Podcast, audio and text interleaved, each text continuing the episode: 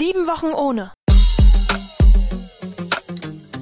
Von Aschermittwoch bis Ostern. Der Podcast zur Fastenzeit. Heute mit Roland Hosselmann. Sieben Wochen ohne Barrieren.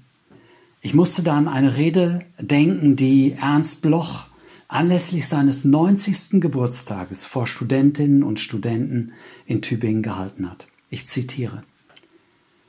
Ich bitte Sie, in Ihrem Leben, in Ihrem Denken, in Ihrer Lektüre zu untersuchen, wo überall die Sperre dagegen ist, dass man Neugier auf die Zukunft hat, dass man Utopie ohne Beschimpfung denkt, dass man in das Kommende hineinsieht als eine ungeheure Sprengkraft in der Gegenwart selber.